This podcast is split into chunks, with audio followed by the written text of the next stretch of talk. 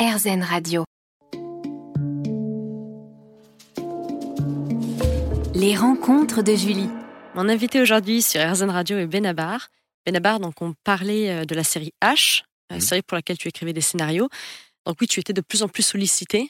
Oui, depuis so- Mm. sollicité, puis le, le sentiment de peut-être pas d'avoir un métier, parce que ça, j'ai jamais trop cru, mais en tout cas que ça existait vraiment, que ça intéressait quelqu'un. Puis, puis comme ça passait déjà à la télé, donc il y avait des rires. Donc euh, c'est comme la quand, quand j'ai commencé à faire de la musique dans les bistrots, c'est qu'on Oui. voit tout de suite, même s'il y a cinq personnes, hein, c'est pas forcément le succès, mais Oui. mais c'est la, la validation de l'écriture, parce que quand on n'est pas trop prétentieux, on se demande toujours si ça sert à quelque chose de rajouter une chanson, de rajouter un sketch, il y en a déjà tellement assez. Et donc, quand tu as le sentiment d'être euh, euh, un peu validé par un retour, ça c'est très très appréciable. ouais. C'est un cadre. Oui, c'est un cadre. C'est rassurant. Et oui, voilà, on se dit on fait Ce pas complètement disais, fausse oui. route parce qu'il y a toujours un peu ce d'ailleurs qui n'est pas un syndrome ou un complexe de l'imposteur, qui est un peu une réalité, c'est de se dire est-ce que pas de l'imposteur parce qu'il n'y a pas cette démarche de mentir, mais de se dire est-ce que vraiment je- ça sert à quelqu'un que je fasse des chansons. Est-ce que je suis légitime? Bah oui, ou Mm. parce que sinon je fais des chansons que pour moi, ce qui peut être Bien très sûr. bien, mais quand on a quand on a la prétention de s'adresser euh, au plus grand nombre, bah encore faut-il que, que ce soit le cas quoi. Et puis tu t'es tourné vers la musique. Mm. Tu te mets à composer, à écrire, puis à interpréter des chansons. Peux-tu nous parler du duo que tu as formé avec un ami au nom de clown Patchol et Barnabé? Est-ce à partir de ce moment-là que tu t'es fait appeler Benabar? Oui, ouais, ouais, c'est le patchel en question qui parlait verlan, donc il m'a- Oui. il, il m'a baptisé Benabar immédiatement et euh, on, on a tourné euh, sans arrêt euh, dans les bistrots. On, on habitait dans le même appartement dans le 11e. D'accord. Et puis dans, dans les bistrots, après on a commencé à aller un peu plus loin. Euh, on a joué beaucoup en Suisse, dans, dans les montagnes, je m'en souviens, encore une fois dans des tout petits clubs. Mais ça a été très formateur et, et une, une période très particulière parce qu'on n'avait pas vraiment, enfin moi en tout cas, j'avais pas vraiment d'ambition. Et par contre, le fait d'aller sur scène, c'est vrai que ça, ça me, ça me- ça m'a tout de suite euh, Ça a été un déclencheur pour toi? attrapé. Ah oui, un vrai déclencheur. Déclencheur? Oui. Pour faire de la scène par la suite Oui, la euh, scène, je pense que ça a été avant la musique. Je crois que c'est la scène qui m'a qui m- qui m'a donné envie de, de, de poursuivre. Enfin, plus qu'envie d'ailleurs, c'est devenu un, un, un besoin. euh, D'accord. D'échanger. Ouais, d'échanger, et puis le sentiment euh. qu'on est bien sur scène avec euh, toutes les difficultés Oui. que ça entraîne, hein, le trac, la fatigue, tout ça, mais, mais qu'on a quelque chose à y faire, quelque chose qui passe avec le public. Il y a quelque chose toujours d'un petit peu magique aussi, il y a des trucs qui passent plus ou moins bien, c'est vrai dans tous les boulots. Oui. Et, euh, et je crois vraiment que dans, dans les chanteurs et les chanteuses, il y a ceux qui, qui adorent ça, qui peuvent pas s'en passer. Mhm. Et les autres qui aiment pas forcément, c'est un peu une formalité, mais si on fait partie de ceux qui ne peuvent pas s'en passer, bah, comme son nom l'indique, c'est c'est c'est indispensable. Et ensuite, tu formes le groupe Benabar et Associés à l'âge de 25 ans. Le premier album baptisé La Petite Monnaie, paru en 1997 et remporte un certain succès, dû notamment à une tournée marathon de plus de 300 dates. Ah bah c'était une période très heureuse, épuisante, euh, assez troublante parce que c'est toujours des périodes un peu difficiles. On savait pas où on allait. euh, euh, c'était les petits clubs, on gagnait pas notre vie. Oui. Donc moi heureusement j'avais la- la- l'argent de Canal, donc je, je pouvais euh, Mhm. payer les, les trucs de tournée, les, les bus, les trucs comme ça. D'accord. Enfin, les minibus, les bus, euh, n'exagérons pas. et, euh, et, euh, mais c'était une période en même temps géniale parce que c'est heureusement parmi tout ça il y avait les concerts et, et ça ça a été très formateur parce que je jouais dans des dans les salles où où les gens me connaissaient pas donc c'est euh, aussi une façon d'aborder le métier très particulière. Oui. Maintenant on, ab- on aborde ce qui est très bien. J'ai aucun problème avec les jeunes aujourd'hui qui débutent à la télé par exemple, mais ils sont Mhm. déjà connus quand ils vont quelque part. Et moi j'étais pas du tout connu donc euh, c'est les chansons, c'est ce- le lien qu'on tissait ou pas avec le public d'ailleurs. Et c'est une façon d'aborder le le- l'exercice euh, euh, particulière qui a, qui a été la mienne. Je, mais je suis heureux d'être passé par ce chemin-là. Oui. Et puis, tu signes un contrat d'édition chez Universal Music Publishing, qui te permet notamment d'enregistrer ton deuxième album Benabar en 2000, qui sort en 2001 et connaît un succès immédiat. Donc là, tout s'enchaîne. Henri Salvador te demande de le suivre pour effectuer Mhm. les premières parties de ses concerts. Les titres Bon anniversaire, puis Il y a une fille qui habite chez moi, caracole en tête des ventes. Tu te produis alors pour la première fois sur la scène mythique de l'Olympia. Oui. Les ventes de ton deuxième album te permettent d'obtenir ton premier disque d'or. Tu es nommé aux Victoires de la musique dans les catégories Artiste Révélation de l'année et Artiste Révélation Scène de l'année. Comment faire pour garder la tête froide? Ben, je, je crois. euh, euh, déjà, il y a une question de caractère. Oui. Je pense qu'il y a des gens qui, ont, qui sont un peu plus sujets au melon que, que d'autres, qui sont pas forcément chanteurs d'ailleurs, ça peut être des, des, des bouchers Ah oui, charcutiers, tous les métiers, euh, des, oui. des, des conducteurs de bus. Il y a des gens qui sont un peu plus, euh, peut-être pas prétentieux, mais bon, qui en sont un peu plus fiers d'eux, quoi. Oui. Donc il y a, il y y a ça à la base, et puis euh, l'entourage.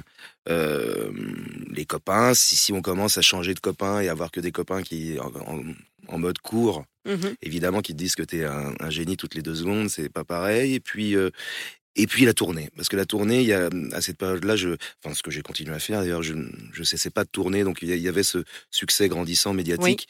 Mais moi, j'étais vraiment dans le bus et dans et dans la dans les salles, donc il y a une réalité dans la tournée et même avec le public, il y a une forme de simplicité, enfin de la façon dont je le- dont je le conçois. Merci Benabar. À tout de suite. Les rencontres de Julie. Je suis aujourd'hui en compagnie de Benabar. Alors Benabar, par la suite, sont sortis les albums Les risques du métier en 2003 et Reprise des négociations en 2005, qui dépassent le million d'albums vendus. Peux-tu nous parler de l'un des titres phares de ce quatrième album, à savoir Le Dîner? Ah, le dîner, bah, ça a été un, tube, comme on dit. Euh, Alors euh, c'est génial, c'est inespéré, c'est un peu abstrait. C'est euh, c'est c'est un, un bonheur inouï. Euh, Ce qu'on ce qu'on suppose pas sur le moment quand on a un très gros succès, disque de diamant, etc. Comme sur cet album-là, euh, c'est les euh, les jalousies et les haines que que ça installe pour pour la suite. Sur le moment, on le comprend pas et, Ah oui. et puis on n'est pas averti et, on, on met du temps à à, à l'intégrer en fait Mhm. et donc à, à vivre avec mais il y a tout- tout- toujours une période de latence où on comprend pas trop ce qui se passe plutôt certains retours mais c'est dans- Oui. après ça va aussi avec la, la- la célébrité très forte tout ça déclenche plein de choses euh, pas forcément conscientes chez les gens d'ailleurs tu sais tout le monde va te dire non mais la célébrité je m'en fous c'est pas vrai personne s'en fout de la célébrité euh, mais même moi si tu me mets à côté de quelqu'un de célèbre je, je vais noter qu'il est, célèbre quoi c'est Oui. c'est normal. Et donc tous ces trucs-là qui sont des non-dits et, euh, et souvent inconscients d'ailleurs, ça c'est compliqué à vivre parce qu'on on le comprend pas. Mais, euh, mais sinon, c'est c'est c'est inespéré d'avoir justement une chanson qui, qui passe la barre du, du, du grand public et qui Oui. fait que ça, ça existe chez les gens. Ça c'est euh, c'est plus qu'un un bonheur. C'est vraiment une euh, c'est un rêve euh, éveillé. Oui, le succès est fulgurant. Tu arrives en quatrième position des chanteurs ayant vendu le plus de disques d'après le classement effectué par le Figaro, avec 2,18 millions de recettes en 2006. Et tu gagnes euh, notamment la récompense de l'artiste interprète masculin de l'année aux Victoires de la musique en 2007. Puis tu débutes ta carrière de comédien avec le film Mm. Incognito, Mm. réalisé par Eric Lavenne, qui est sorti en 2009, aux côtés de Franck Dubosc et de Jocelyn Quivrin, à qui tu as dédié la chanson Les Mirabelles à la suite de sa disparition tragique. Tu as différentes casquettes dans ce film. Tu es acteur, scénariste et tu as composé toutes les chansons.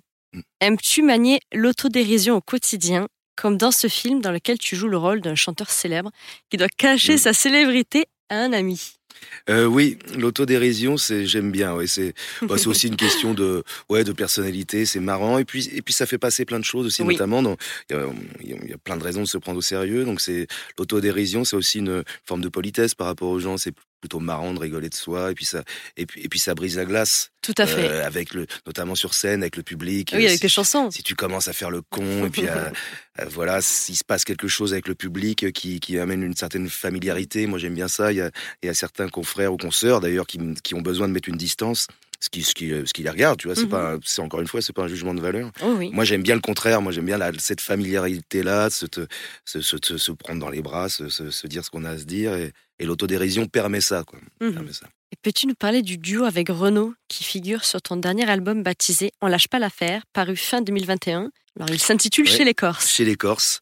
Euh, C'est euh, c'est un restaurant qui, qui existe à, à, côté de Gordes où je, je vais souvent, euh, enfin où j'habite la- une grande partie de la- de l'année. Et ton père est originaire de la région de Bastia? Ah oui, mon, oui, père, père, est, est corse. Corse. Et, et- et là, en l'occurrence, le, le restaurant tenu par deux Corses, Philippe et Martial. Et, euh, et c'est Renaud qui me les a présentés. Donc on a souvent été manger chez les Corses en, en vrai. On Ah, très c'est bien ça. On est très pas amis. avec- facile. Voilà. et on est très amis avec Renaud. Donc on, et puis on habite à, on habite à 20 km de différence. Donc euh, Ah oui. les soirées chez les Corses où on refait le monde, on- ça, ça a vraiment eu lieu. Donc quand j'ai commencé à faire cette chanson, l'affaire avec Renaud, c'était mm, enfin, c'était ouais, une, une évidence. Une évidence. Oui. Ouais, Comment s'est passée la collaboration tout le long? Bah, J'étais déjà très heureux qu'il accepte parce que je Oui. sais qu'il a pas trop forcément envie de faire ça. euh, Puis il a son côté très ronchon. Et ben non, mais ça sert à rien. Je vais pas faire ça. Je sais plus chanter. J'arrête de chanter. Et euh, donc, donc c'est vraiment une, preuve d'am- d'amitié très touchante qu'il as réussi. qu'il l'ait faite. Et puis en plus, ce qui me touche vraiment, c'est qu'il a, il a apprécié la chanson. Et puis Oui. avec les Corses, euh, il y avait une réalité. Titi qui a fait la musique, c'est un grand ami de Renaud. euh, donc tout s'est fait euh, comme dans la chanson, cette chanson d'amitié. Ouais. Et vraiment, la, la forme et le fond sont, sont, sont réels. Merci Benabar. Merci à toi. À tout de suite.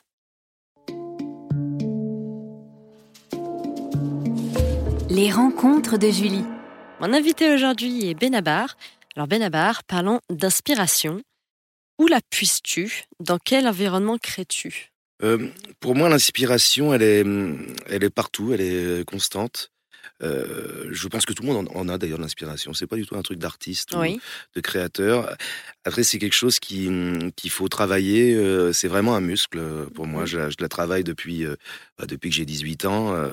je fais que ça. Donc après, le problème, c'est de, de savoir euh, faire la différence entre une bonne idée, une mauvaise, une moyenne, une médiocre. Oui. Alors comment faire? Ah, voilà. As-tu le ça, c'est- secret? mais non. Alors voilà, ça c'est un peu ça, c'est la grande Mm. question. Il y a, Oui. c'est toujours très facile de voir une très bonne idée ou une très mauvaise idée. Ça c'est très facile. Euh, mais de, le problème c'est dans tous, et malheureusement c'est souvent le cas, dans les idées du milieu, où il peut y avoir des, des, des trucs qui vont être très bien ou inversement. Et, et malheureusement, c'est aussi difficile de faire une bonne chanson qu'une mauvaise chanson. Ah oui. Et donc, on le sait qu'à la fin, alors, moi, j'ai des garde-fous, bah, les gens à qui je les fais écouter, mes, mes Oui, proches, très peu de personnes, mais les gens à qui je travaille, donc, ils me le disent vraiment Mhm. si euh, si euh, si vraiment ça, personne comprend euh, ma chanson donc ça c'est le premier truc et puis après évidemment il y a après il y a le public il y a toujours ce moment qu'on peut jamais remplacer qui est Oui. le le, le l'avis euh, du public et quoi quoi qu'il arrive est le principal pas forcément le bon parce que ça, ça les gens ils, mais en tout cas c'est ça qui compte c'est celui c'est le seul qui compte pour moi Et tu écris des ébauches de textes, par exemple, lorsque tu es à l'extérieur, où tu, tu regardes les gens, la vie, ou est-ce que tu fais des longues sessions de travail aussi d'écriture ou, bah, de un, un peu les deux à vrai Un dire Euh. C'est vraiment la, la, logique. la base de ma de, de, de, de mes journées en fait, l'écriture. euh, alors je note des trucs toutes les cinq minutes, mais aussi j'ai besoin de me poser. C'est euh, mes journées tournent autour de l'écriture, de la lecture, euh, d'écouter les chansons des autres pour voir ce que je peux plagier. Enfin, tu vois. Tout. Et est-ce plus facile d'écrire que de composer Pour Bah, toi? Euh, c'est plus facile de composer. Oui. Mais mais la réponse peut pas s'arrêter là. C'est-à-dire que composer c'est vraiment très facile parce que quand quand on sait jouer du piano, de la guitare, c'est Oui. faire une musique. Puis les, puis les musiques, euh, c'est pour ça qu'elles se ressemblent beaucoup. Maintenant, on a un peu fait le tour. Par contre, vraiment composer une, une belle musique euh, qui correspond vraiment à la chanson, qui la, qui la sublime, qui sublime les paroles, ça c'est c'est très euh, c'est très dur. Ça Oui. c'est très très dur. La composition qui va avec aussi la, la réalisation du truc. la- parce que maintenant, malheureusement, moi c'est un peu un, moi c'est à l'ancienne. Moi je suis un, je suis un vieux quinquagénaire, mais moi j'accorde beaucoup Mm. d'importance à la mélodie. Et Oui. c'est vrai qu'aujourd'hui, c'est plus le climat, les choses comme ça. Donc j'essaye de résister un peu à ma, ma façon, mais c'est moins à la mode. Mais ce qui n'est pas un truc qui me, qui me pose un problème d'être par moment à contre-courant. C'est Mhm. quelque chose de même, au fond, finalement un peu souhaitable. Oui, et tes chansons comptent des histoires qui semblent simples de tous les jours, Mm. mais il y a toujours une certaine profondeur qui nous amène à la réflexion. Comment fais-tu? Merci. Euh, bah, c'est la volonté de faire de la, de la chanson euh, réaliste. C'est-à-dire que c'est pour ça que je parle beaucoup du quotidien. C'est toujours très ancré dans une réalité, euh, avec des textes, avec des, mm, un vocabulaire si possible familier. Oui. Euh, euh, c'est dans, bah, dans la littérature, c'est le naturalisme le- de, de, de Balzac ou de Mhm. Zola. En passant, moi, c'est la littérature que je préfère. Donc ça me, ça met dans le cinéma. Je sais pas, il y a des choses comme Claude Sauter. Enfin, Oui, c'est quelque chose de très, de volontairement. Raconter des histoires oui, des histoires an- ancrées dans la réalité. ancrées dans la réalité. C'est pas de la, de la poésie, poéti- Oui, oui, poésie poétisante, quoi. C'est d'essayer Oui. de trouver de la poésie dans, dans, dans notre vie de tous les jours. tous les jours. euh, Et tu es curieux Et en plus, oui, oui, De oui, et puis d'essayer de trouver ça, parce que je crois vraiment que la poésie, c'est vraiment dans un, dans un repas entre copains, il Mhm. peut y avoir de la poésie, c'est pas forcément dans un, dans un coucher de soleil. quoi. Et quels sont selon toi les ingrédients pour réaliser une bonne chanson? Bah, dès qu'un de tes invités te le dit, tu m'appelles, tu m'appelles direct. ça, c'est, euh, selon moi, euh, la sincérité. qui est vraiment la, base du truc où, où euh, tu sens que le. Et là, je parle presque plus en tant qu'auditeur qu'en tant que chanteur moi-même, où tu sens que le, mec ou la, fille qui te chante, elle te chante un truc. Mmh je suis peut-être particulièrement sensible à ça, mais quand on s'en fout un peu, quand, quand tu sens que c'est cette chanson-là, mais ça pourrait en être une autre, euh, moi je décroche tout de suite. D'accord. Euh, donc cette, cette sincérité qui passe aussi dans, dans l'interprétation. Mmh raconter une histoire, euh, raconter quelque chose qui raconte quelque chose. Il y a beaucoup de chansons. Le but du jeu est surtout rien raconter. Moi, je pense qu'il faut qu'une chanson raconte des, des choses qui t'a qui t'a déplaire. C'est le fait de déplaire n'est pas n'est pas forcément un inconvénient en fait. Ça elle a un impact au moins. Bah oui, ça fait partie du truc, c'est normal. C'est comme, mm. comme quand tu discutes avec quelqu'un, t'es pas toujours d'accord, quoi. Mais c'est ce qui fait la conversation. C'est vivant. Exactement, c'est vivant, puis c'est et c'est pas forcément un affrontement. Tu peux ne pas être d'accord avec quelqu'un sans, sans te taper dessus, quoi. On se retrouve juste après une parenthèse musicale.